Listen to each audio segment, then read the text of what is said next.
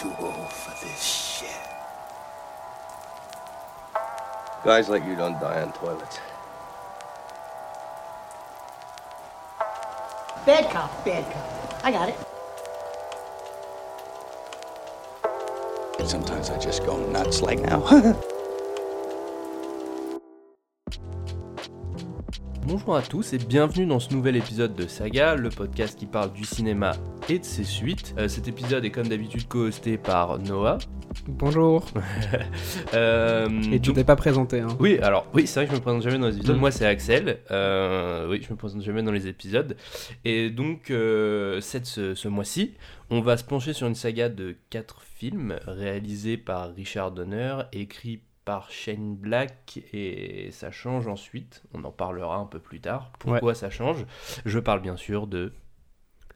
Ah, tu me demandes à moi bah, Bah, mais- je sais pas, euh, j'ai pas révisé, hein. Ah mince Ah, bah, Je parle bien sûr de L'arme fatale. Euh, du coup, la grande question, c'est lequel ton préféré, Noah? Euh, quitte à créer un running gag dans cette émission, je vais dire que le, mon préféré c'est le premier. D'accord, bah de... Non, en vérité, j'hésite entre euh, le premier qui est objectivement le, selon moi, le, le meilleur et euh, le mieux construit et tout, Ouais. ou le quatrième parce que c'est quand même des barres. euh, Le quatrième, c'est n'importe quoi, c'est Ouais, avec l'explosion, seconde une. On- seconde une. On en ouais. reparlera après. J'ai fait, un- j'ai fait une crise cardiaque. Euh, donc, commençons par le début avec un. Alors, j'ai pas dit, moi, mon préféré, c'est Oui. le premier, hein, clairement. Ouais, je- J'en parlerai aussi pourquoi c'est le premier. Euh, Mhm. Mais euh, ouais, clairement, il est au-dessus des autres. Commençons donc par le début avec un premier opus, L'arme fatale, sorti en 1987 de Richard Donner, écrit par Shane Black, avec Mel Gibson, Danny Glover et Gary Busey. Danny Voilà. Glover, du coup. J'ai dit quoi? Non, t'as prononcé bizarrement Glover. C'est parce que je parle du nez, te moque pas, s'il te plaît. Oui, excuse-moi. Et alors, je sais pas si on dit Gary Busey, Busey, Busey, Big Busey. Je sais pas.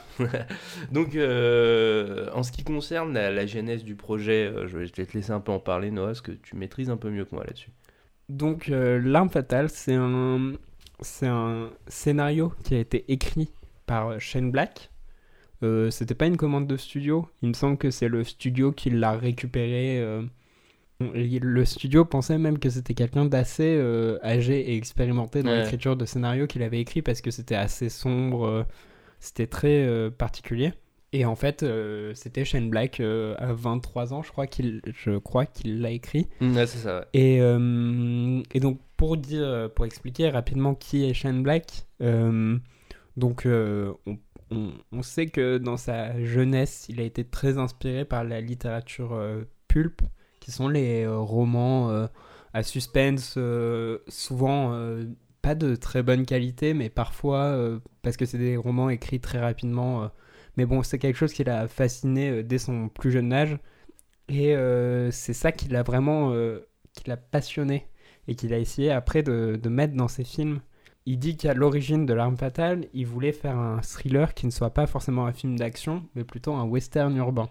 Ah, ah ouais. On en revient un peu à cette idée de... Mais sur la course-poursuite de fin, ça se sent un peu. euh, Je vais en parler après, parce qu'il y a quelques trucs qui m'énervent dans cette course-poursuite. Elle est très bien, mais il y a un truc qui m'énerve et qui va m'énerver dans toute la saga. J'en parlerai après. Mm. Euh, Est-ce que tu veux résumer ce premier épisode? Attends, j'ajouterais juste que euh, selon euh, Shane Black, il Ouais. le dit lui-même que en fait le personnage de Riggs, Mhm. dont on va parler après en, en expliquant les films, c'est une sorte de monstre de Frankenstein que la société libère quand elle en a besoin. Parce qu'on rappelle que le personnage de Riggs, bah, c'est euh, C'est l'arme fatale. c'est l'arme fatale. Clairement, il se, il se définit ainsi. Ouais. Euh, D'accord. Bah, du coup, euh, peut-être on va Ouais. résumer le premier épisode. Je te, je te Oui. laisse à la charge de faire ça. Le opus de l'arme fatale présente Roger Murtaugh. Murtaugh Mais alors, ils disent, dans la VS, ils disent Murtoff. Hein, ils se cassent pas la tête. Ils bon, disent bah, direct Murtoff dans la VF. Que t- euh, Alors, une petite question comme ça, tu l'as vu en VO, STFR, VO. VF VO. VO. Alors, moi j'ai vu en VF et ils disent Murtoff, donc euh, te prends pas la tête. Et donc c'est un policier euh, qui a la cinquantaine et euh, qui va sur sa retraite hein, dans quelques jours ou quelques semaines, je sais ouais, plus. alors quelques c'est jours. ouais, c'est le gros truc de la saga, Voilà, la retraite. c'est toujours. On verra la phrase mythique euh, de l'arme fatale plus tard. Ouais, Sauf que euh, on lui assigne un nouveau coéquipier qui n'est autre que Mar- d'un Riggs, pour le dire euh, comme la VF, je suppose, qui est un jeune flic enragé et suicidaire euh, car sa femme est morte et du coup la vie c'est de la merde. Euh, bah, clairement, ouais. Mm. Et, et du coup il est assez incontrôlable. Fougueux et impétueux. Voilà, et c'est vraiment, c'est vraiment un buddy movie Mm, Bah, puisque ouais. c'est les deux flics que tout oppose, mais qui vont se réunir dans l'amitié. Mm. Et- mais alors, euh, moi j'ai lu beaucoup que ce film-là c'était un peu la, la pierre angulaire, euh, la base de ce qu'allait être. La clé de voûte. ouais, Ouais. partons sur des termes euh, d'architecture. Mm. C'était vraiment ce qui posait les bases de ce qu'allait être le buddy movie. Exact. Euh, alors, ce qui concerne euh, l'intrigue, ça commence par le suicide euh, de la fille de Michael Hunsaker. Donc, elle, elle meurt un peu dans des circonstances un peu étranges. Murtaugh décide de s'occuper de l'affaire avec Riggs. Très vite, ils vont découvrir l'existence d'un trafic d'héroïne monté par une bande d'anciens soldats, euh, en particulier par le général McAllister, qui sera le grand méchant de ce film, mais qui sera un peu effacé par son, je trouve, ça à titre personnel, Mm. mais par son, son porte-flingue joué par Gary euh, Busey. Mm. Euh, vraiment qui a une gueule de ouf. Vraiment, il a une tête ouf dans, dans ce film, enfin en général. Et donc ils ont un escadron appelé la Shadow Company. Et, euh, et voilà, donc ça c'est le plot euh, général du film. Première, euh, première minute, on voit que ça se passe à Noël. Euh, Oui, alors le choix de Noël, oui, il est, il est intéressant. Ouais, Shane Black euh, dit lui-même qu'il euh, choisit Noël et c'est un truc un peu récurrent de ses films qui dit qu'il a arrêté après, euh, mais euh, on le retrouve aussi dans Iron Man 3 si je me trompe pas. Et vraiment, c'est ouais, ouais. assez récurrent dans ses histoires puisque il, il trouve que les gens heureux sont ont tendance à être plus heureux à Noël, Ouais. les gens tristes ont tendance à être plus tristes à Noël. Ouais, ça et exacerbe. du coup, ça euh, exacerbe voilà, euh, Ouais. ces traits de la société et que la société est pressée en mouvement et, euh, et qu'il aimait bien euh, l'ironie du suspense et de l'enjeu qui est mis en parallèle Mhm. avec des chants de Noël, des Ouais, choses assez calmes. Voilà. c'est intéressant. Surtout, moi, j'ai fait un rapprochement avec un certain euh, qui sort. Je connais pas. J'ai pas la ref, désolé. Non, non, mais le, un certain Die Hard qui sortira seulement un an après. euh, C'est-à-dire que, donc, euh, pour en revenir à l'arme fatale, ça commence Noël, un gros building en plein milieu de Los Angeles. Je me suis dit, bah, c'est la Nakatomi Plaza, quoi, en fait, tout simplement. Mm. Vraiment, euh, je me dis, bon, alors, il y y a pas mal de similitudes. Ça- les deux se passent à Los Angeles, période de fête. Mm. Euh, D'ailleurs, en parlant de Los Angeles, les plans euh, dans le premier, les plans sur la ville sont dingues. J'ai vraiment. Ah, bon, c'est une- Los Angeles, c'est une ville qui me fascine. Oui, on Et- peut dire ça aussi. et les plans sont vraiment fous euh, de la ville. Et c'est quelque chose qui se perdra un peu sur les épisodes suivants. On en reparlera après. Mais dans le premier, ils sont dingues. Donc voilà, le film commence gros saxophone des années 80, une BO de Clapton. La BO, c'est une pépite. Bah, c'est Clapton. hein. Non mais c'est c'est génial euh, ce saxophone. Ouais. J'ai dit à haute voix, euh, waouh. J'avais oublié ces saxos, mais c'est moi pour la petite anecdote, je crois. Euh, L'arme fatale, ça fait partie des premiers films qui m'ont vraiment marqué que je regardais avec mon grand frère. Ouais.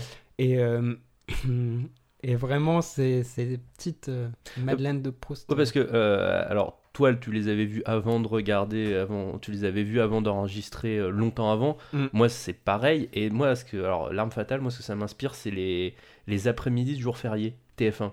TF1, euh, les- quand ils- ils- des- chaque après-midi de jour férié, ils te prennent une saga, donc Ouais. euh, l'arme fatale ou Die Hard, et Mm. ils te font tous les films en un après-midi.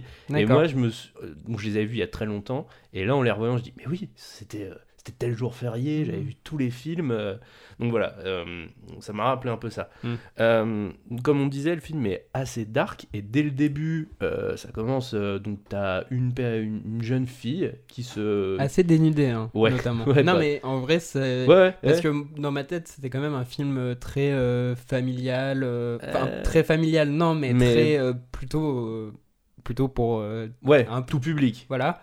Mais la fille est quand même assez dénudée et directement, elle. euh, Elle saute. elle saute. Elle, elle prend de la drogue. Donc, Elle- Et très vite, t'as euh, Le Murtaugh qui a... combo euh, mort, drogue et. Ouais. et, Et suicide. et- non. Et corps de femme dénudée. Ouais, yes. Et, et très vite, euh, donc euh, la scène qui suit, c'est Murtaugh qui arrive. Enfin, non, Mm. d'abord, il y a tout, présentation des deux persos, je Mm. crois, hein, c'est ça. Encore une fois, bon alors du côté de Murtoff c'est assez cool, il est dans son bain, euh, sa famille vient un peu Mm. l'emmerder. Euh, du côté de Riggs c'est un peu plus Il, dark. il mange un, il mange un pistolet notamment.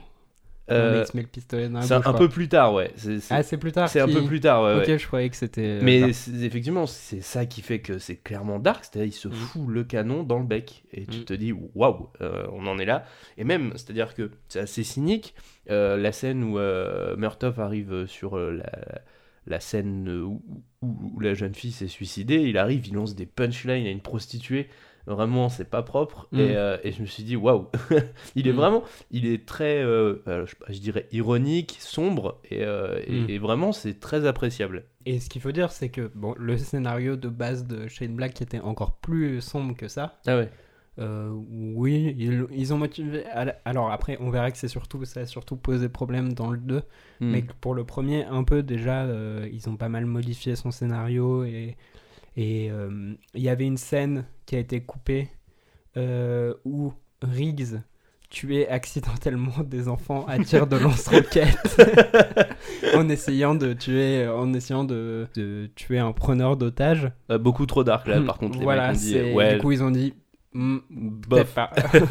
D'ailleurs, dans ce film-là, Mel Gibson, il est franchement bien. euh, il minote pas trop. Il incarne assez bien la folie. Rien Mm. qu'avec ses têtes. euh, Mm. on, on vous mettra sur euh, le compte Instagram. J'ai fait des captures d'écran des Mm. plus belles têtes de fous qui tirent. C'est magnifique. Et, et, et- et du- ça vient, donc cette folie, elle a un sens, c'est que sa femme est morte et il Mm. a plus rien à perdre. Et c'est aussi ça qui fera le sel un peu de la, la saga après. C'est aussi un ressort classique dans le cinéma, le Mm. personnage euh, désincarné qui a plus de femme. euh, euh, et vraiment, ouais, on, on vous mettra les plus belles têtes de fous de Mel Gibson. Euh, Tandis que c'est l'opposé pour un peu pour le personnage de Murtoff. ouais, qui, ouais, euh, est pantouflard. Ouais, voilà, et qui dit littéralement Je suis trop vieux pour ces conneries. Et toi, tu l'as en V- VO ouais, I'm getting too old for this shit. si on veut la version originale. ouais. Euh, oui, et du coup, c'est. euh, oui, du coup, un, bon rôle de Mel Gibson. Enfin, dans le Ouais, vraiment. Ouais, bon. franchement cool.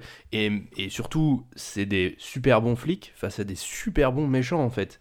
Euh, vraiment, ils ont des dégaines assez stylées, je trouve. Euh, la, la scène du désert, on, on en reviendra peut-être un peu après. euh, Bah non, parlons-en maintenant. D'accord, bah pour le coup, la scène du désert est géniale de réal. Mm. C'est-à-dire que euh, vraiment, t'as cette, euh, les beaucoup de plans en contre-plongée qui viennent d'un hélicoptère. Cette Mhm. sensation qu'ils sont écrasés, qui Mm. peuvent, tu sais, ils sont. C'est-à-dire que c'est un désert, c'est un espace très vaste, et Mhm. pourtant ils sont quand même écrasés par, euh, par toute cette bande de, de truands. Et vraiment, les, les costumes, les dégaines sont folles. Mel Gibson qui arrive avec son sniper, c'est vachement bien. D'ailleurs, il y a un plan où il marche, donc il est pris en, en otage.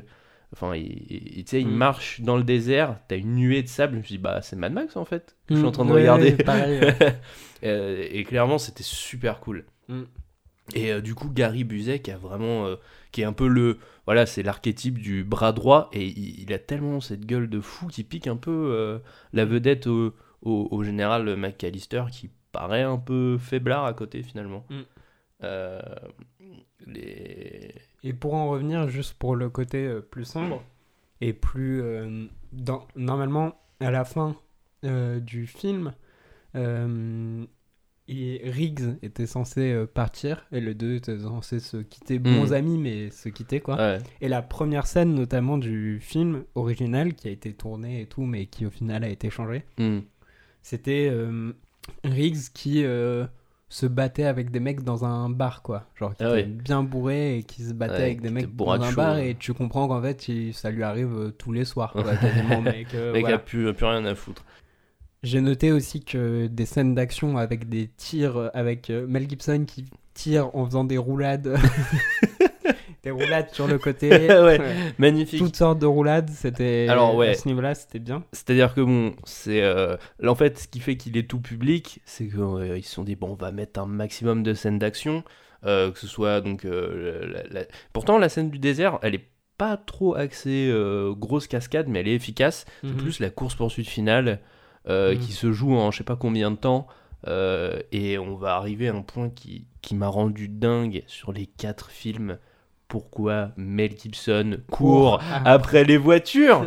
Ouais, De- en plus, il a une manière marrante de courir. Mais je- je- vraiment, Vraiment, dans les quatre, il fait le coup. J'avais Mm. envie de lui dire, mais donnez-lui une voiture à ce pauvre flic. Il Mm. court tout le temps. ça m'a rendu fou. Vraiment, ça m'a rendu dingue. Et, euh, et aussi, il y a aussi un petit peu. Euh, on en parlait de la comparaison avec Die Hard. Euh, les mecs, à la toute fin de la, de la scène finale, ils finissent complètement débraillés en Marcel, euh, nu-pieds, euh, complètement crades. Et, eh, on a retrouvé ça un an plus tard dans Die Hard. euh, Mm. alors, euh, je pense que Die Hard était déjà, était déjà bien écrit au moment Oui, où, oui. euh, Mm. où euh, L'arme fatale est, en- est sortie, mais euh, c'est marrant ce parallèle un peu. on, on retrouve certains parallèles assez marrants. Ce qu'il faut Mm. savoir aussi, c'est que. Alors, moi j'ai vu ça sur internet, tu me confirmeras ou pas, c'est qu'il y a eu un. À la base. C'était euh, Bruce Willis qui était approché pour prendre le rôle de. Ah, j'ai pas vu. Alors moi j'ai vu ça. Est-ce que c'est un peu euh, fantasmé pour euh, Mm. pour essayer de, de faire grandir un peu le, le truc, euh, Mm. un peu Je fantasmé des, tout, des mais- fans autour des deux sagas, mais, mais j'ai vu lu plusieurs trucs comme ça, comme quoi il y avait eu un, un petit changement de casting. D'accord. Parce que c'est vrai qu'à ce moment-là, euh, Mel Gibson, euh, au moment du premier, euh, du premier Arme Fatale, est pas super connu. hein. Il Mm. a déjà deux, pourtant il a deux, euh, il a deux Mad Max, Mad à son actif. Et on vous renvoie au premier épisode. Le deuxième Mad Max aux États-Unis avait été vendu qu'avec des scènes de cascade. Les Mm. bandes annonces présentaient même pas Mel Gibson parce que déjà en 82 il n'était pas connu. Et c'est que l'arme fatale 1 qui l'a fait vraiment exploser quoi. Ouais.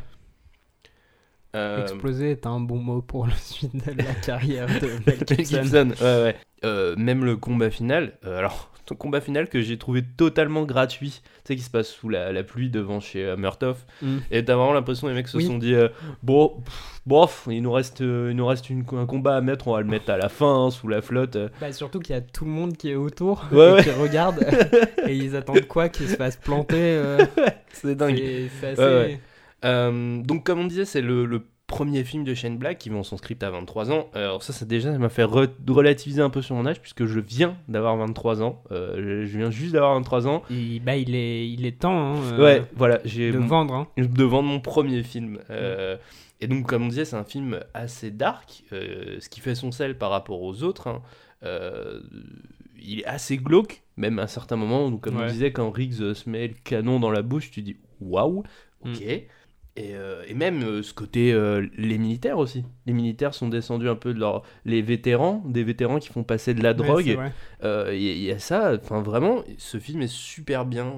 J'ai adoré pour ça en fait, Mm. le fait qu'il soit assez sombre. Euh, c'est surtout un, un très gros succès commercial. Ouais. Euh, c'est le plus gros de la fin des années 80. hein. Bah, Euh, bah un des ouais. plus gros, parce que bon, il y a le 2 sortira en 89. Mm. Il Mm. rapporte 120 millions de dollars. pour coquette somme. Ouais, pour, 15 pour millions. 15 millions de budget. Ouais, ça c'est rentable. Et donc, Ouais. euh, en général, quand on voit ça, qu'est-ce qu'on se dit? Eh bah, on en fait un deuxième Bah hein oui.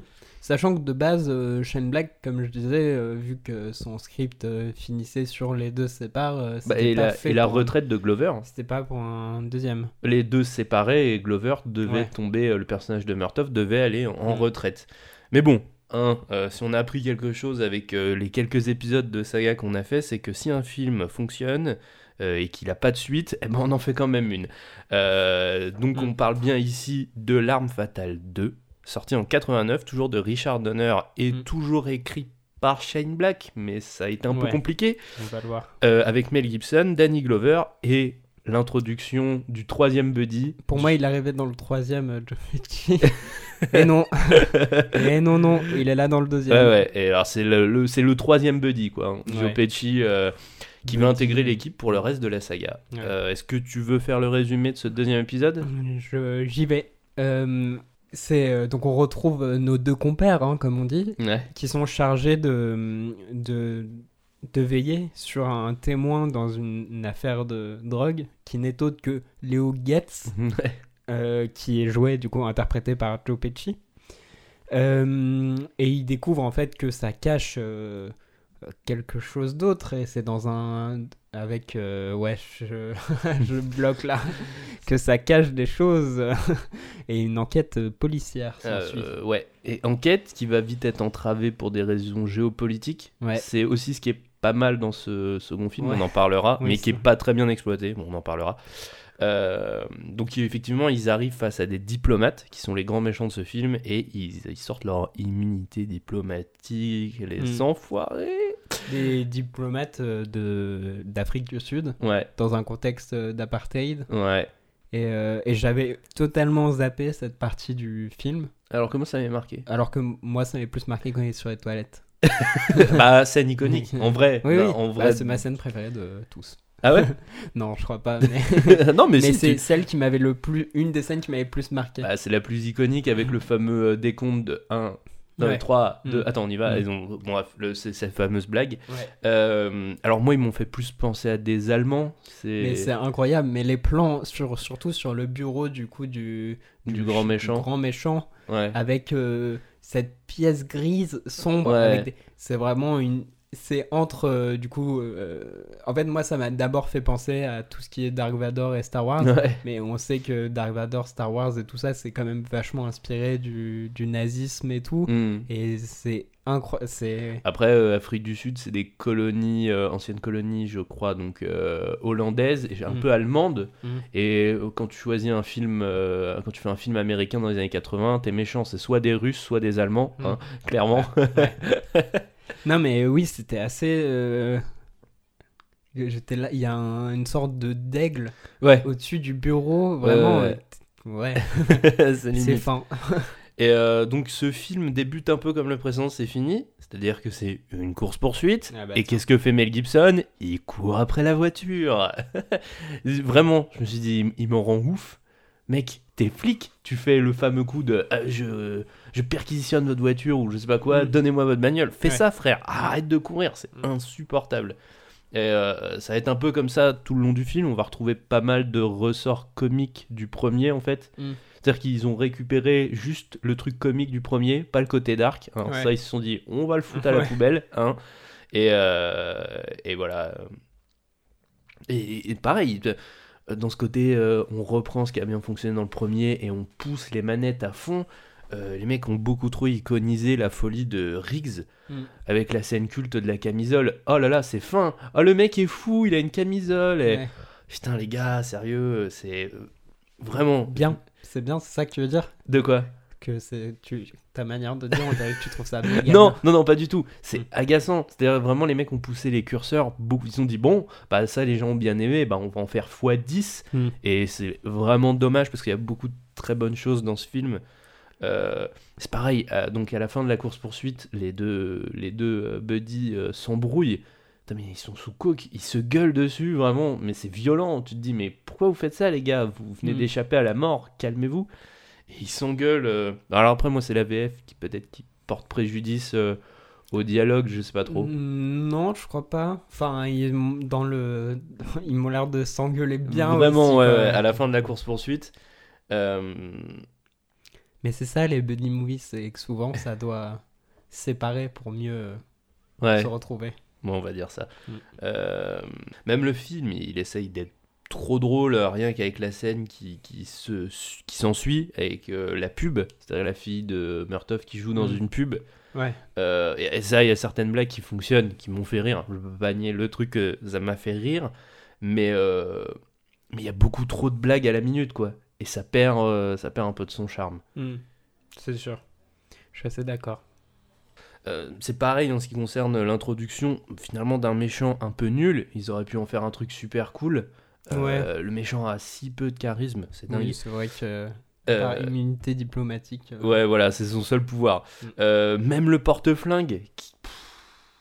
et- il, il est, le porte-flingue, normalement, il a une grosse importance dans un des arcs narratifs du film. J'en parlerai un peu après. Euh, mais là, il. C'est moins 10 en, en point de charisme, quoi, c'est dingue. Euh, Il y, a, y, a, il y a même il y a un semblant de politique, donc comme tu disais avec l'apartheid, mais rien, en- rien n'en est fait, quoi. Ouais. T'as juste Murtoff à un moment qui, qui manifeste devant le consulat, et je me suis dit, putain, le mec, c'est Mandela ou quoi? Et alors, petite anecdote. euh, C'est Mandela qui devait jouer Murtoff. c'est ça C'est ça bon Non, c'est l'inverse.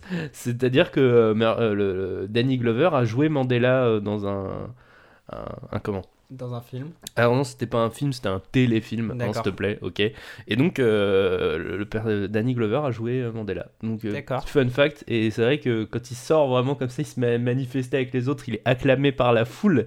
Tu sais, il sort en colère, il se fait virer du consulat.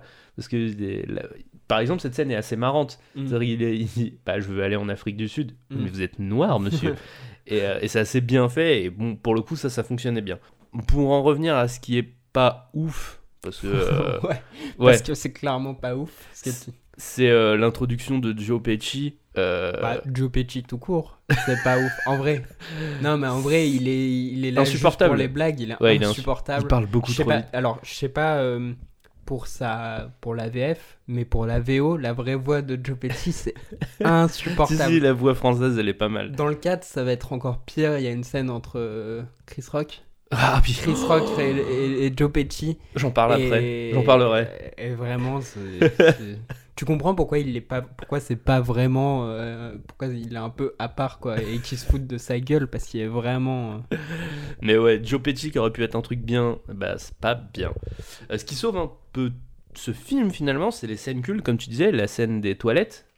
Euh, hum, euh, qui, est, qui est vraiment cool, même quand il se met debout, euh, Mel Gibson, ce- qui, qui canarde un hélico avec une grosse mitrailleuse sur le toit de sa caravane. C'est c'est franchement cool. C'est Ouais. pas forcément une scène des plus iconiques, mais elle est franchement bien. En fait, ce qui sauve un peu ce film-là, vraiment, c'est qu'il est assez connu pour, euh, pour ce genre de scène. Et voilà. Et donc, euh, je vais en arriver au plot twist, qui est que euh, le porte le porte-flingue du grand méchant est celui qui a tué la femme de euh, Martin Riggs. Mm. Putain, ça arrive euh, comme ça, ça n'a pas trop de sens. Il te balance ça en fumant une, une gallo, c'est nul. Mm. Enfin, vraiment, c'est pas ouf. Oui, c'est, oui, c'est pas ouf. Ce qui est en techniquement, C'est juste pour le mettre en rage. euh, Ouais, mode, voilà. euh, ce qui, en- ce qui est en techniquement euh, aurait pu être un arc narratif vraiment bien. C'est-à-dire que c'est le, le mec c'est censé être le grand méchant de la saga, puisque c'est lui qui a fait Mm. que Mel Gibson est fou. Mm.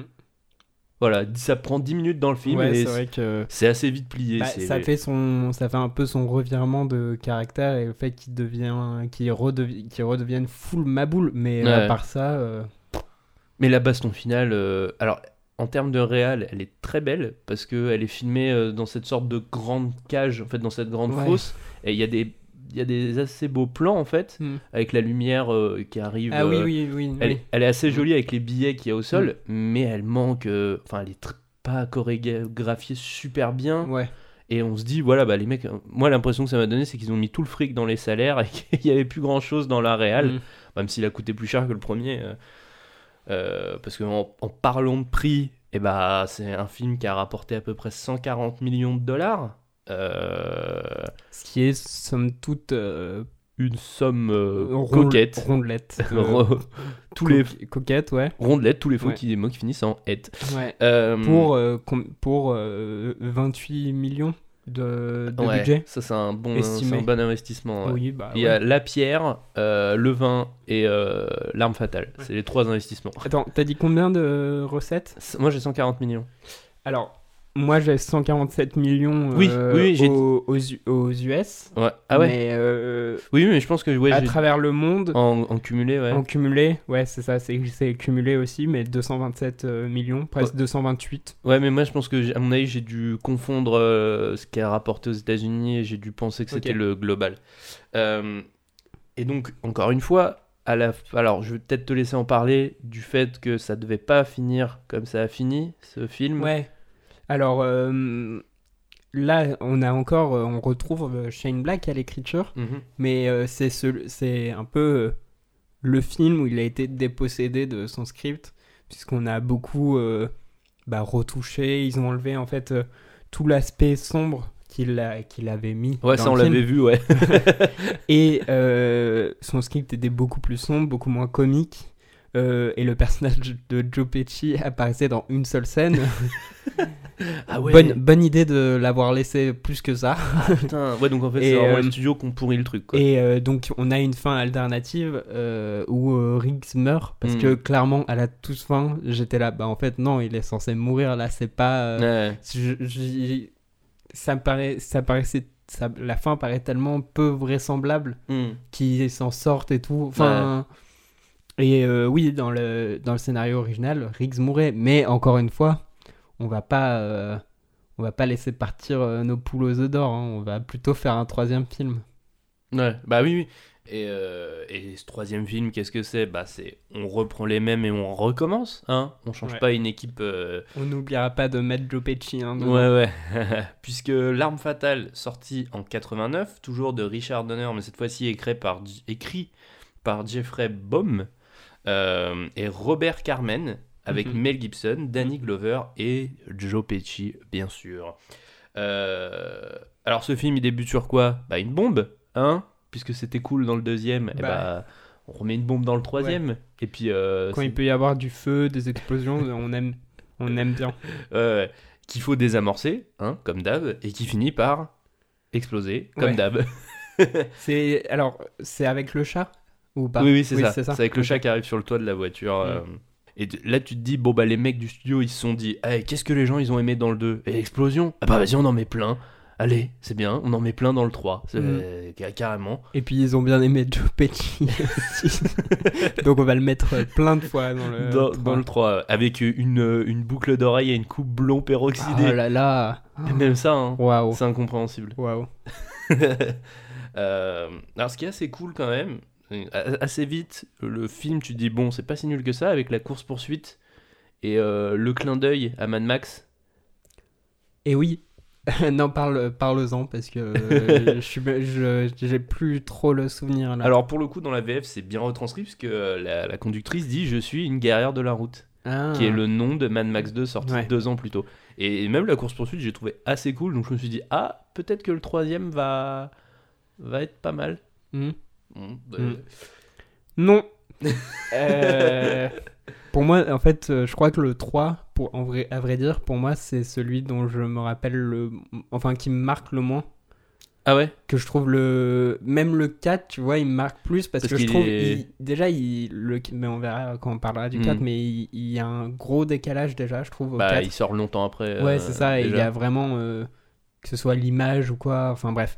Mais Mm. euh, bah, le 3, il m'a pas plus euh, Bah, le- marqué que ça, quoi. Bah, le 3 il est pas marquant parce que c'est du recyclage en fait. Mm. Bah, euh, pour bah, le côté recyclé déjà c'est Joe Pesci, toujours aussi excité, putain, c'est Mm. insupportable. Euh, encore une fois les, les méchants sont assez apathiques. Euh, Je me rappelle même plus qui sont les méchants.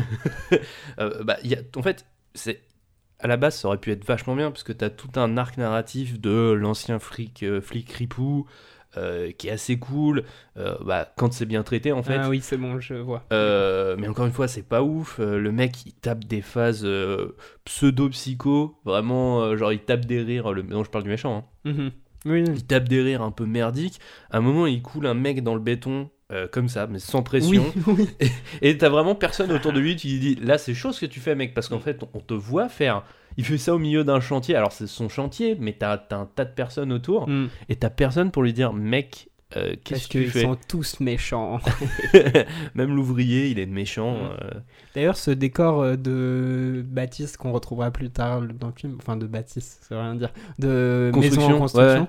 qui me fait penser à un truc dans une saga dont on parlera bientôt. Au début, ouais, Oui, il y a un truc comme Mais ça je- je- dans le 2 ou le 3, il me semble. c'est le 3 Ok. et je alors tu, tu fais très bien d'en parler parce que quand j'ai vu donc la fin euh, enfin Mhm. j'ai vu euh, l'arme fatale 3 je crois qu'à mon avis c'est très fort probable que ce soit exactement les mêmes décors Ouais. mais Bah, possible. techniquement dans le 3 ils les ont détruits parce qu'ils prennent feu donc comment ils auraient pu remettre ça dans Je, je sais pas. Ouais. Mais bon, si jamais vous êtes malin, ça peut vous donner Ouais, un indice pour savoir de quoi on Ouais. va parler. euh. donc vous voyez le, le chantier de construction euh, qu'il y a dans l'arme fatale 3 et bah ce sera dans la prochaine saga qu'on fera donc euh, retenez bien Bah, euh, ah non parce que l'arme fatale c'est alors peut-être tu couperas ce que je m'apprête à dire mais l'arme fatale c'est Warner Bros et notre prochaine saga c'est Universal Ah, donc euh, je sais pas si c'est une- un- est-ce que c'est un studio euh, Je sais pas. euh, pas du tout. Pardon. faut voir Je sais pas. donc ouais, verra. je vous ai redonné un autre indice. Si cet extrait est encore là, vous avez Ouais. un autre indice euh, en ce qui concerne la, la- la prochaine saga qu'on parlera, dont on parlera, pardon. Euh, oui, du coup, on parlait de, de ce méchant qui, euh, genre, il est méchant, hein, ça Ouais. on peut dire. Ouais, ça, ça, Et il, Ouh là fait- là, il et coule il- un mec dans le béton. et il rigole. Ouais. Il rigole comme un fou. Ouais, non, mais, trop méchant. Et euh, mais c'est vrai que ce côté, euh, du coup, il y a le côté du coup tueur de flics qui Ouais. est mis en avant. Exactement, ouais. Et euh, et c'est, je sais pas quoi dire dessus. Non, bah c'est. C'est un- intéressant et en Ouais, même temps, en- je sais pas si bah, c'est. Encore une fois, c'est quelque chose qui aurait pu être très cool, Mm. mais qui est assez mal traité. Mm. Euh, si, il y a quand même la scène euh, de, du, du, de la- du stand de tir où euh, Mel Mm. Gibson arrive, accroche un gilet Ouais. pare-balles et se met à tirer. Elle est assez cool cette scène en fait. Ouais, Elle après je mal. trouve euh, c'est très long parce que je pense et je trouve les policiers sont assez bêtes parce que Oui, oui, bien on sûr. dirait qu'ils captent pas, ils sont là. Oh mais ça a traversé alors que à partir du moment où il, où il te montre qu'il va tirer avec une balle, c'est regardez bien cette balle et tout. Tu comprends mais euh, Non, oui, mais elle, oui, est assez, elle est assez cool parce qu'elle oui. est, elle est, un- elle est pas glaçante, mais elle, Mm. elle est un peu, elle apporte un truc glaçant en se disant Oui. là les mecs vous avez plus, c'est fini, vous avez plus Mm. de protection et c'est assez Mm. cool pour, euh, ça apporte en fait un intérêt à la suite du film, te Mm. dire bon bah les mecs ont plus de protection maintenant, Oui. donc c'est assez cool pour ça. Bah après on sait qu'il y a un, il y a un 4 quoi.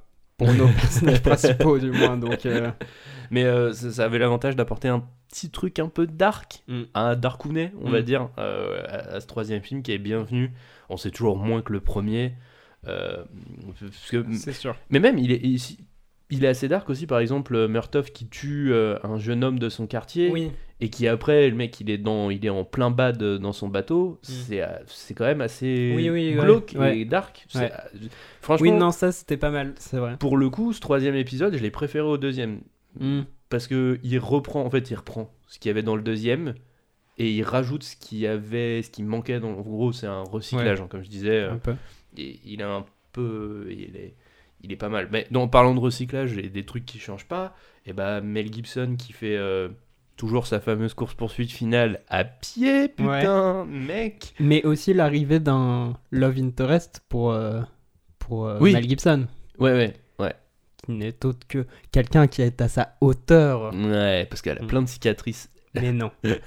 La Et scène- si non je me souviens de la scène où il se compare les cicatrices Ouais, moi aussi. C'est comme ça que je séduis beaucoup de femmes. en montrant euh, Mes cicatrices. Ouais. T'as- tu t'es brûlé avec la poêle à frire euh, là, au niveau Bah, du tu cou. vois, là, c'est mon chat qui m'a griffé euh, quand j'avais 8 ans. Et puis, T'as encore la cicatrice? Bah, je tombe amoureux de toi. Et bah voilà. ah, t'as raison en fait. Mm. Euh, Mais la, la course-poursuite finale, elle est donc. Il est encore à pied, il Ouais. finit par trouver une moto et il y, a- il y a un plan assez cool où il traverse un écran de fumée avec sa Mm. Sa coupe mulet et sa veste en jean.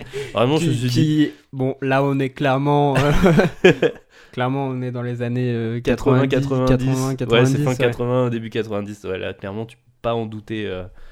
Et euh, finalement, ce film, il finit exactement comme le premier a, a commencé, c'est-à dire Mm. que euh, Murtoff est dans son bain, Mm. il kiffe, et sa famille vient lui casser les couilles parce qu'il à quelques jours de la retraite. Et, ouais. Sauf que là, il dit, Et c'est ça qu'il dit.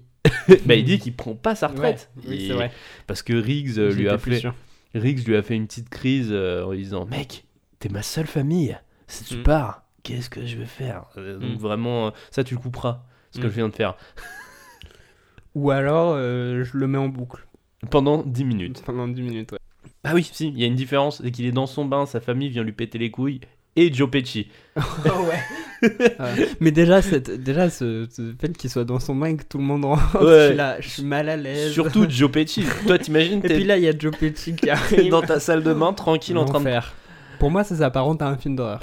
Un peu, ouais. Mm. Euh, ouais, bah, c'est ce que je dis. À ce, moment-là, tu dois pas être à l'aise si t'as Joe Pesci qui arrive euh, à côté de toi et qui commence à retirer la. Il retire la mousse. T'as pas vu? Il retire la mousse. Je dis putain, qu'est-ce que tu fais, mec? Et alors là, on en arrive au quatrième film. Ouais, ça vient un peu comme un, che- un cheveu sur la soupe. Euh, Quatrième film qui, qui date de quelle année? 98 Ouais, Mm. la première étoile, mon pote. Et Et, ouais. ouais. et, et ouais. Et alors, attends. euh, déjà, si je me plaignais que dans le 3, ça s'ouvrait par euh, une explosion.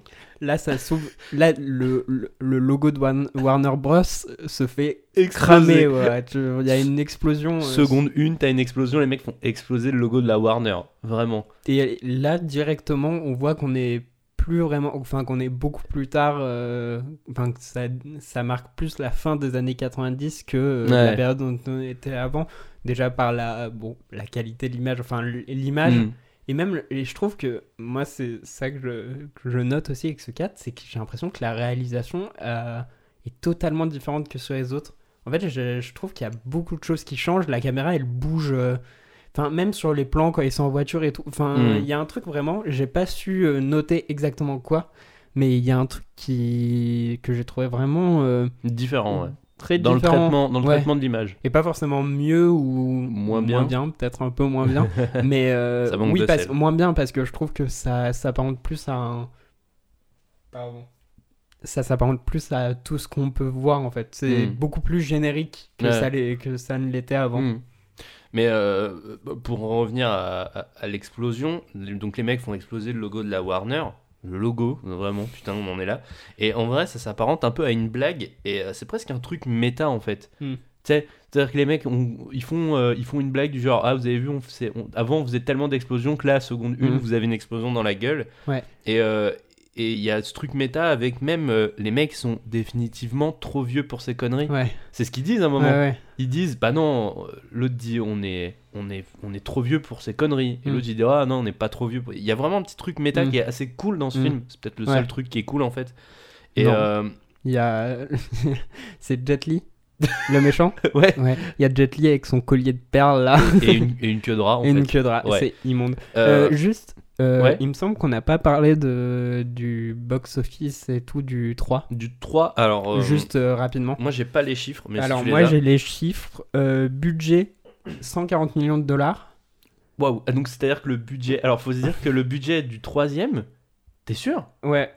Estimé, hein. Le budget du troisième coûte ce qu'a Non, rapporté- pardon, pardon, pardon. Ouais, ouais. C'était le budget du quatrième, 140 millions de dollars. ouais mais le alors budget du troisième, c'est 35 millions de dollars. C'est dingue la, la, la valeur euh, la différence de valeur entre les, deux Et tandis que euh, bah, il a rapporté 144 euh, millions de dollars aux États-Unis Hmm. et en cumulé à travers le monde 175 millions de dollars. Donc, d'accord ok donc voilà, pas tant de différence hein, parce qu'avant on peut voir que euh, oui oui entre 140 les États-Unis et le reste du monde, il y a quand même beaucoup qui s'ajoutent et là il y a que euh, Hmm. bah, que 30 euh, 30 millions. Il a pas été très plus, quoi. distribué. Ouais, je, sais, bon, je sais pas. Donc le quatrième film sorti en 98, euh, toujours de Richard Donner, écrit par Channing Gibson. Euh, et alors euh, j'ai vu, je sais pas si c'est vrai, que en script doctor il y avait Carrie Fisher. J'ai vu cette anecdote. Euh, D'accord, j'ai pas du tout vu ça, mais. Alors je sais pas si c'était sur le 3 ou le 4, mais Ouais. euh, elle, est inter- elle est- alors elle est pas créditée en fait, mais elle est intervenue en, en rôle de script doctor. Je sais pas si tu veux expliquer un peu ce qu'est un script doctor. hein. C'est quelqu'un qui intervient euh, sur un du coup sur un script, sur un scénario Hmm. pour euh, bah, régler peut-être les soucis, dire ce qui va pas, Mm. euh, ce qui fonctionne pas entre les personnages, La ce qui cohérence fonctionne quoi. pas. Oui, voilà. Hmm. Et euh, pour les gens qui ne savent pas qui est Carrie Fisher, c'est euh, Leila dans, Star Wars. dans ouais. Star Wars, Et c'est euh, la petite amie de. Han Solo dans Star Wars. Non, aussi, mais elle joue aussi dans euh, Blues Brothers. D'accord. Elle joue la petite amie de. Ah, j'ai oublié son prénom. Bah, vous chercherez. D'un des frères. Ouais, voilà, c'est ça. Euh, Alors, donc, euh, ce quatrième film, donc comme je disais, écrit par Channing Gibson, avec Mel Gibson, Danny Glover, Joe Pesci, Chris Insupportable, Rock Mm. et Jet Kedra Lee. je Ouais. leur ai donné des petits, des Ouais, petits bah, surnoms. mm. Euh, Et puis alors, bon, bah si on fait exploser le logo de la Warner, qu'est-ce qu'on fait après? Bah on fait exploser un camion citerne. Ouais. Vraiment, le début du film est what the fuck. Non, mais avec. euh, et- comment il peut croire que le fait de se mettre en, en caleçon, ça va aider Non, mais à quel moment C'est c'est- c'est Mais là c'est- qu'on voit qu'il est vieux et un peu. euh, comment on dit C'est nul. Sénile. c'est. Ah, d'accord, ça va aider. Bon, bah, allez, Ouais. je me mets en caleçon. Non mais il y a un mec en armure euh, qui arrive Mm. avec un lance-flamme et une, une, une sorte de sulfateuse. Je me dis mais qu'est-ce que ça a aucune co- déjà ça n'a aucune Mm. cohérence. C'est-à-dire que euh, par exemple, euh, je crois que c'est au début du 2, la course poursuite au début du film, tout au début, elle a un sens. Mm. Elle a un sens dans le reste du film.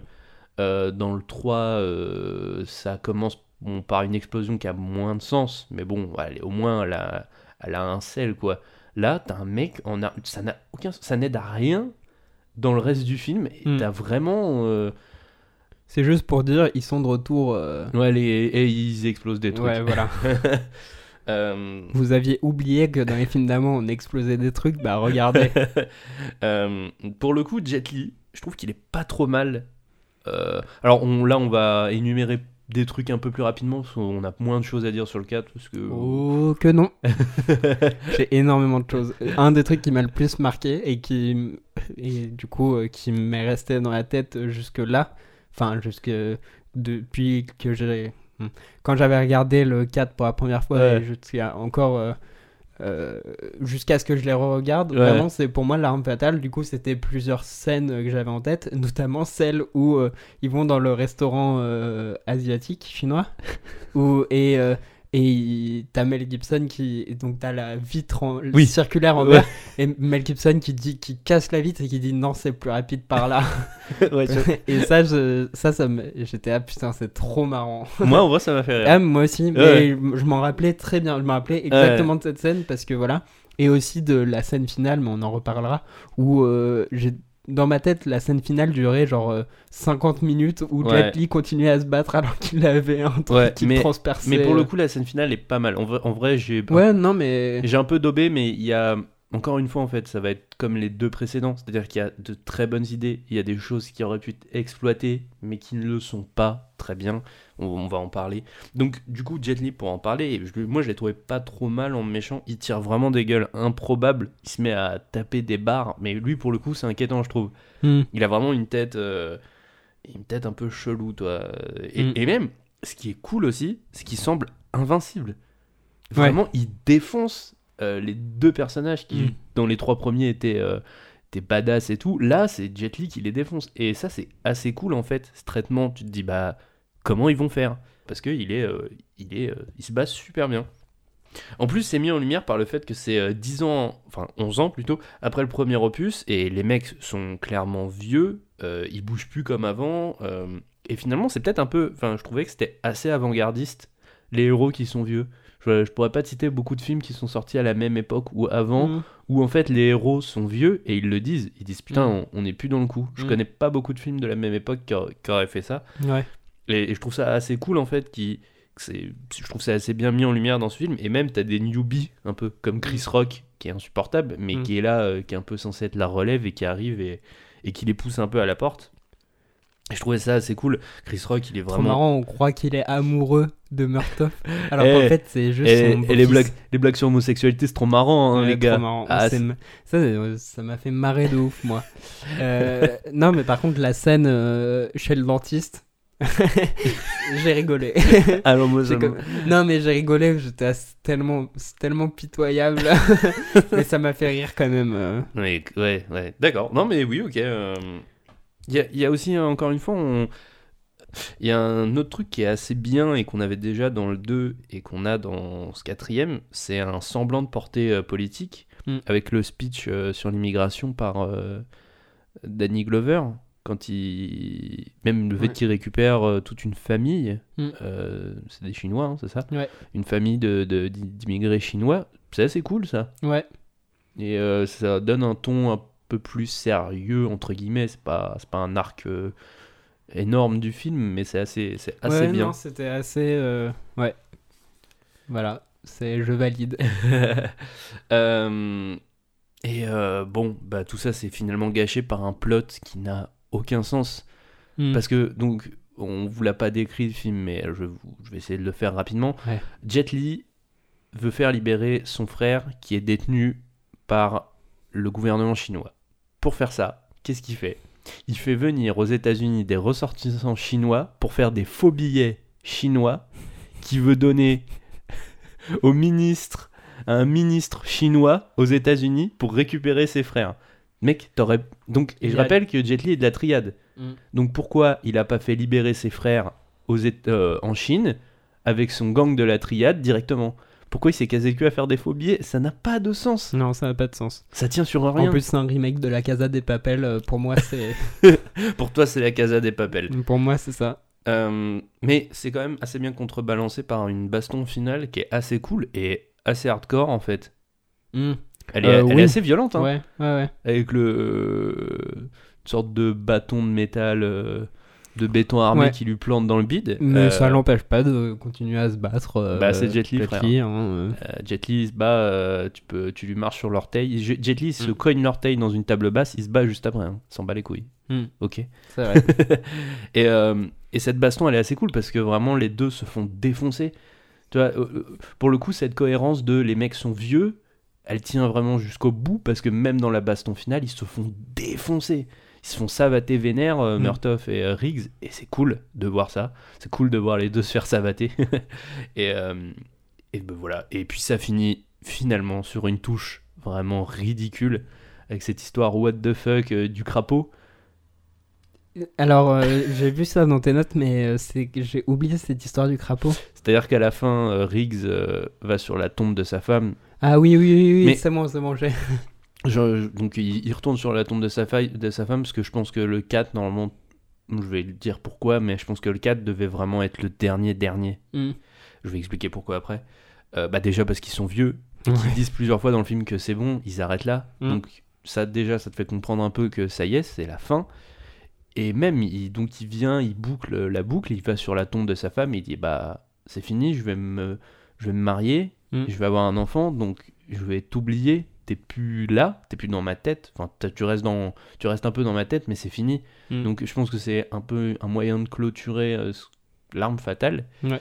Et euh, bon, bah t'as Joe Pesci qui arrive et qui dit euh, Ah, vous savez, moi j'ai j'avais pas d'amis quand j'étais petit. Tout ce que j'avais c'était c'était un crapaud. Hmm. Et, et je lui ai roulé dessus en vélo. Et bah top. et il dit Maintenant, vous êtes mes seuls amis. et voilà, et ça finit comme ça, vraiment. Non, ça finit pas comme ça, ça finit par après, ils vont à l'hôpital et tout. Ouais, non mais d'accord, mais Mm. euh, la scène de l'hôpital, on- bah si, ça finit sur Joe Pesci qui prend... Ah non, c'est un infirmier qui prend une photo de Mm. groupe. Mm. Et la photo finit en fondu dans un carnet. Après, il y a un carnet. ça, j'ai tripé, j'étais là, Bah, c'est là, que tu comprends. Alors bon, Ouais. ça sonne un peu comme parce qu'effectivement c'est l'anniversaire des de la saga, mais c'est surtout la fin en fait. Pour moi, je trouve que Bah le générique oui. euh, sonne la fin de la saga. euh. Et donc voilà ce carnet qui clôture euh, l'arme fatale. Et nous, on va clôturer ce podcast en se demandant mais que sont-ils devenus? Ouais. Donc on commence par la franchise. Qu'est-ce qu'elle est devenue la franchise l'arme fatale? Bah, déjà, elle a donné lieu à la meilleure série de télé de tous les temps. Non, je rigole. Je la vois d'un très mauvais œil, mais je pense que j'ai jamais, euh, j'ai jamais regardé. Mais on voit que l'acteur, euh, un des acteurs principaux, entre la saison 2 et la saison 3, s'est fait euh, virer de Ouais. la série. Bah, Le personnage qui joue Riggs. Ouais, pour euh, des propos, euh, parce qu'il était imbuvable, visiblement. Ouais, sur le tournage euh, très turbulent, imbuvable, chiant avec le, le plateau de tournage. Donc, euh, Et du coup, ça, ça, ça- je dirais pas que ça souffre, mais ça, ça fait partie d'un un peu un mouvement où tous les films, toutes les sagas, tous les gros films un peu plus ou moins cultes Mm. ont eu le droit à leur remake en série. On a Ouais. eu, on a eu Minority Report qui a eu ça, mais c'était pas une saga, il y a eu ça. Il y a eu hmm. Le Transporteur. euh,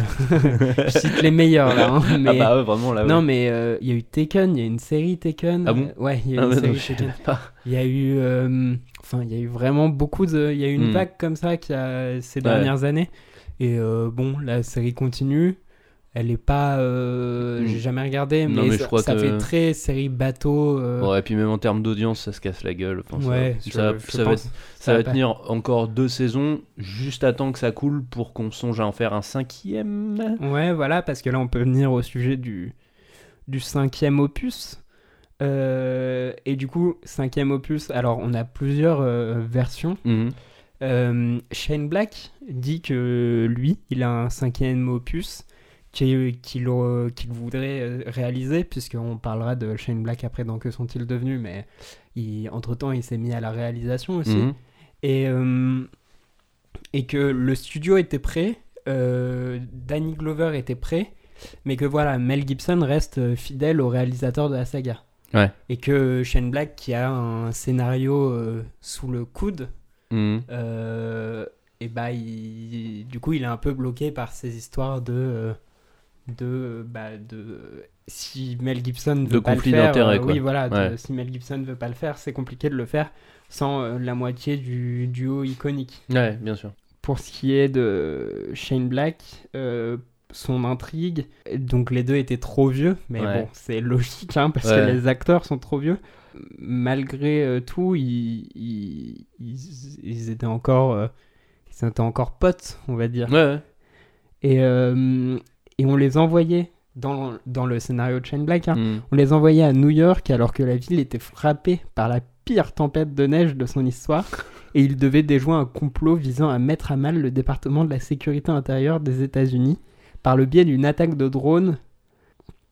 Et du coup, euh, c'était un peu le- la base de l'histoire de celui que Shane Black a écrit. Et donc, euh, sauf que euh, c'est Mel Gibson qui pose problème pour, pour jouer dedans. Ok, ouais. Je comprends, je comprends. Et ça fait visiblement ça fait quelques années qu'il l'a écrit et puis il y a eu euh, comme on va le voir Mel Gibson il y a eu des histoires de son côté et, ouais. euh, et malgré tout il reste euh, fidèle au- au- à Richard Donner Mm. qui lui aussi a sa propre version du, Du film, du film du cinquième film. ouais où où dans sa version à lui ils étaient c'était une sorte de road trip à travers la campagne où euh, même s'ils avaient décidé de même si les deux n'étaient plus euh, policiers ils se retrouvaient euh, Mm. dans une affaire comme comme le dit du coup Richard Donner Mm. Euh, donc le film commence dans la campagne Riggs et Murtaugh font un voyage en caravane ils s'arrêtent pour prendre de l'essence mais mais Murtaugh oublie de mettre le frein à main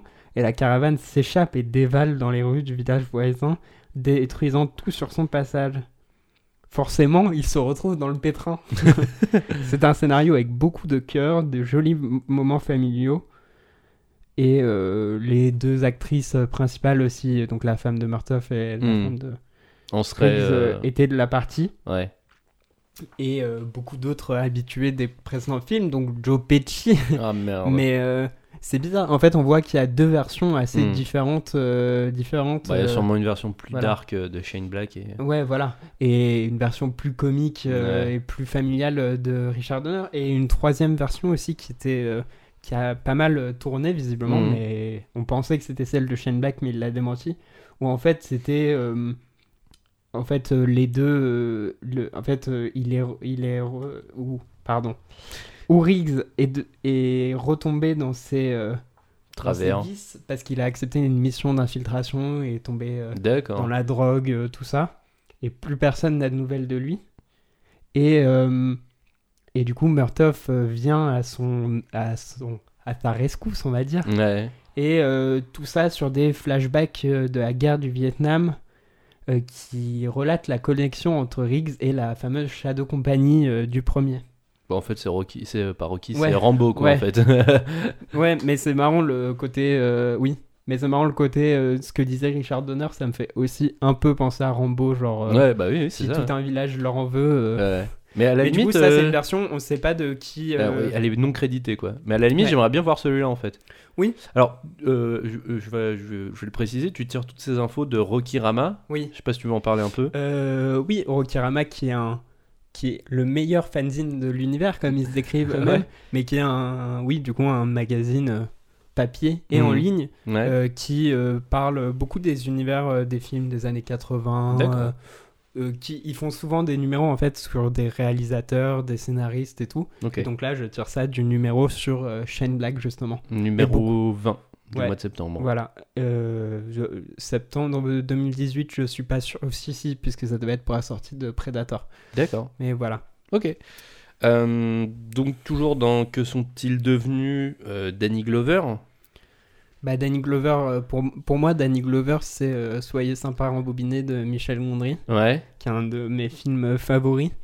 Et euh, ouais, il a joué dans beaucoup de trucs, euh, Danny Glover. On l'a vu dans Saw, Ouais. on l'a vu euh, chez Wes Anderson dans The Royal Tenenbaums. Ouais, c'est ça, ouais. il joue le, le beau-père. Ouais, on l'a vu dans quoi d'autre Euh, Alors, moi, j'ai fait une petite liste. Il a joué On l'a pour- vu dans 2012 Oui, oui. en tant que président des États-Unis.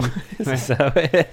Alors, moi, j'ai fait une petite liste. Il a joué pour Lars von Trier, Francis Ford Coppola, Gondry, du Mm. coup, comme tu disais. Mm. Bientôt, il sera dans un film de Jim Jarmusch. Ah, j'ai hâte. Ouais, je Ouais. sais que t'avais été fan, c'est pour ça que je l'ai sorti. Mm. Euh, donc ça c'est Danny Glover et il a soutenu Jean, Jean, Oui. Jean-Luc Mélenchon. Oui. Et Bernie Sanders, mais oui, Ouais, était, Bernie, euh, Bernie Sanders c'est un peu plus cohérent, mais Oui. euh, Jean-Luc Mélenchon, ouais, tout à voilà, fait. fervent fan de Jean-Luc Mélenchon. Ouais. En ce qui concerne Mel Gibson, bah, on en avait un peu parlé dans Mad Max, de qu'est-ce qu'il est devenu, Ouais. bah, des dérapages antisémites, Ouais. la, la passion, Bah, du, c- la ouais, passion du ça, Christ. C'est la passion du Christ qui a vraiment fait, euh, qui a vraiment fait débat. euh, il avait supprimé, j'ai lu qu'il avait supprimé même une phrase où en gros, il- où le film disait que euh, la, voilà, il a coupé une réplique euh, concernant le sang du Christ qui était censé rester sur les Juifs et leurs descendants, ce qui est un peu violent. Euh, du Ouais. coup, euh, ouais, non. Non, puis beaucoup de, beaucoup de drogue et d'alcool, des arrestations en conduite en état d'ivresse, mm. et une trentaine de gosses. Vraiment? Non, je crois, Ah en- ouais je crois qu'il y en a neuf. Neuf de trois femmes différentes ou deux femmes différentes. Vraiment un bon baiser, le Mel Mm. Gibson. Bien, ouais. C'était très beau. Euh, bah, Joe Pesci, euh, à part dire qu'on l'attend dans The Irishman, bah, si, Les Affranchis, Ouais. magnifique. Mm. Mais euh, ouais, on l'attend surtout dans The Irishman où il est très vieux. Oh, J'ai vu les photos, Mm. fuité de tournage, il semble très vieux. Mm. J'espère qu'il sera beaucoup plus calme. Ouais. Euh, ça, c'est ce qui concerne Joe Pesci. Après, dans le. Bah après, Shane Black. Ouais, Shane ouais. Black qui a, euh, du coup, euh, L'arme fatale, c'est vraiment ce qui a lancé euh, sa carrière à Hollywood. Mhm. Il a, il a joué dans le premier, dans le premier film Predator de, de John McTiernan. Ouais. Attends, McTiernan, c'est Die Hard il me semble, oui. Ouais. Oui, je suis quasiment Voilà, sûr. Ouais. toujours, toujours mon pote. Die Hard. euh, McTiernan, c'est. vérification en direct live sur un- une jaquette de Die Hard. Ouais. Eh ouais, mon pote. Ouais, Mike- euh, voilà. Et euh, il a notamment, euh, il est, il a disparu un peu après l'échec euh, Mhm. d'un de ses films Ouais. dans les années, euh, dans la fin des années 90, il me semble. Euh, voilà, c'était euh, Au revoir à jamais. D'accord. Euh, enfin, il, il a été scénariste, mais Mhm. voilà. Mais euh, ouais, du coup, euh, on l'a plus vu pendant longtemps. Puis il est de retour en 2005 avec Kiss Kiss Bang Bang, Mhm. euh, qui met en avant Robert Downey Jr. Mhm. qui et en fait il l'a un peu aidé à sortir du pétrin parce que Robert Downey Jr c'était la ouais. phase ouais, où, Ouais.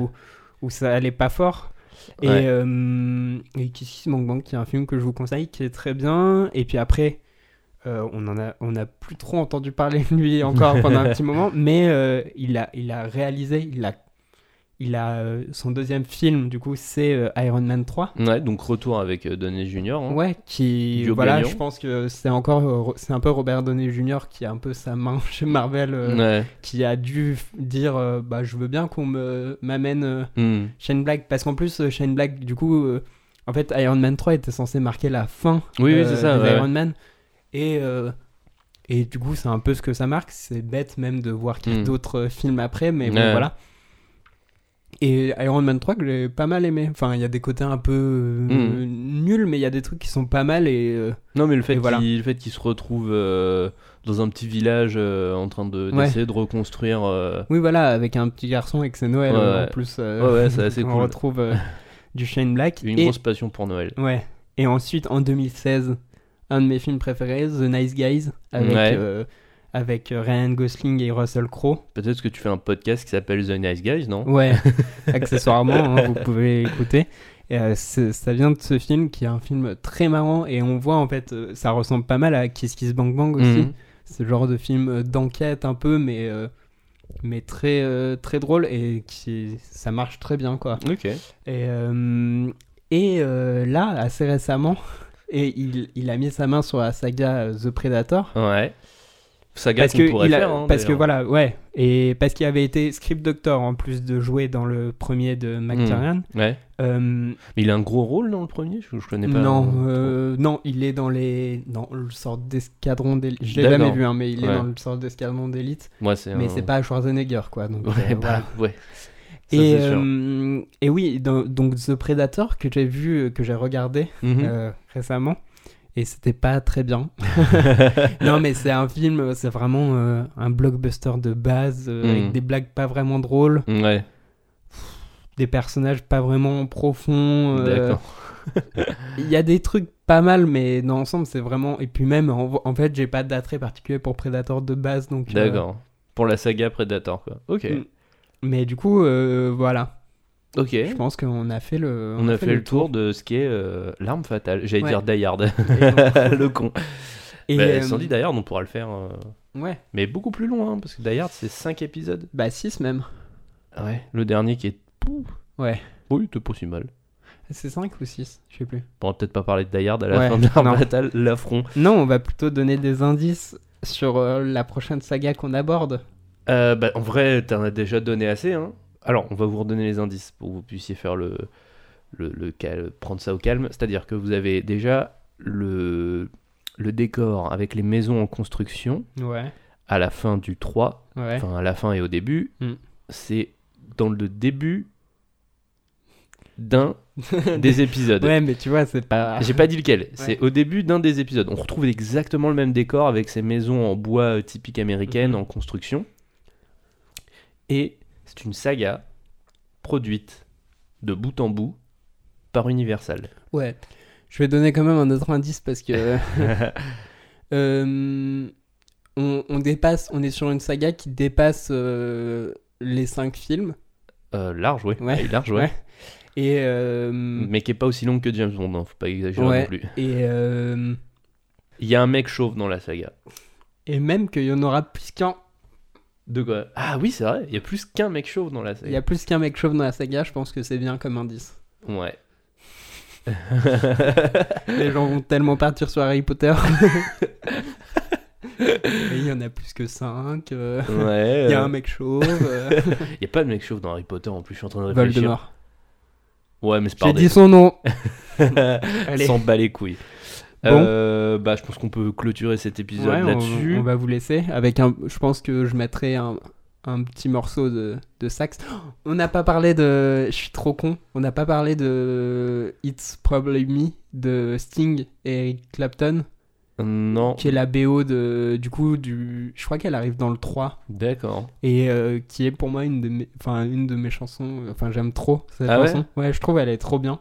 D'accord. Et, euh, et voilà, bah, on va vous quitter là-dessus, du coup, Ouais. sur celle-là. Carrément. À bientôt. À bientôt.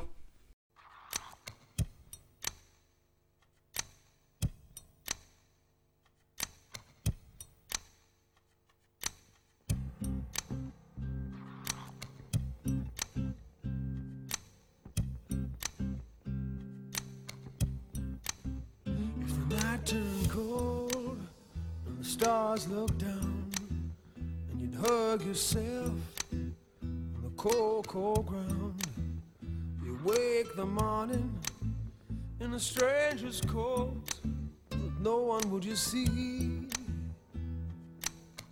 You ask yourself, who'd watch for me, my only friend? Who could it be? It's hard to say it. I hate to say it, but it's probably me.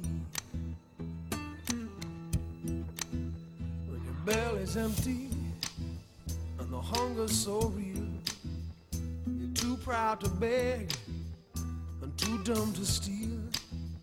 You search the city for your only friend no one will you see. Ask yourself, who'd watch for me? A solitary voice to speak out and set me free.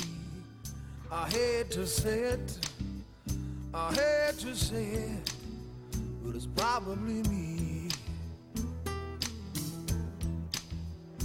You're not the easiest person I ever got to know. It was hard for us both that our feelings show. Some would say, I should let you go your way, you only make me cry. Well, if there's one guy, just one guy, who laid down his life for you and I. I hate to say it, I hate to say it, but it's probably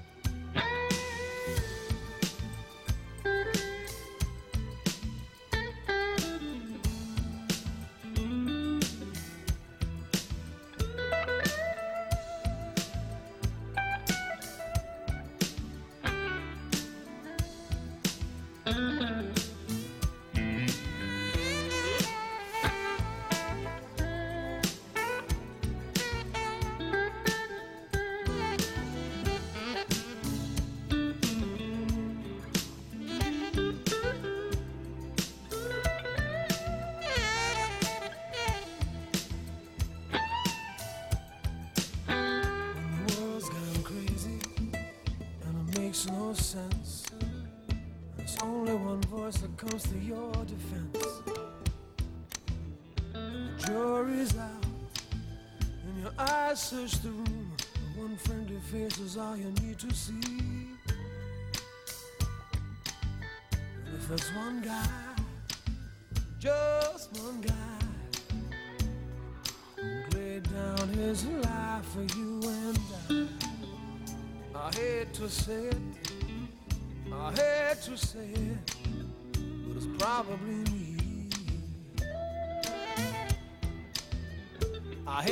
say it, I hate to say it, it's probably me.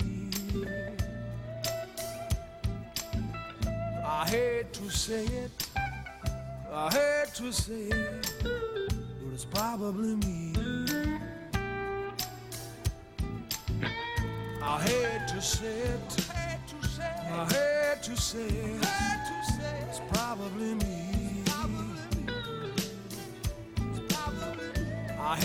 say it. Had to say it. I had to say it. It's probably me. I had to say it. I had to say it.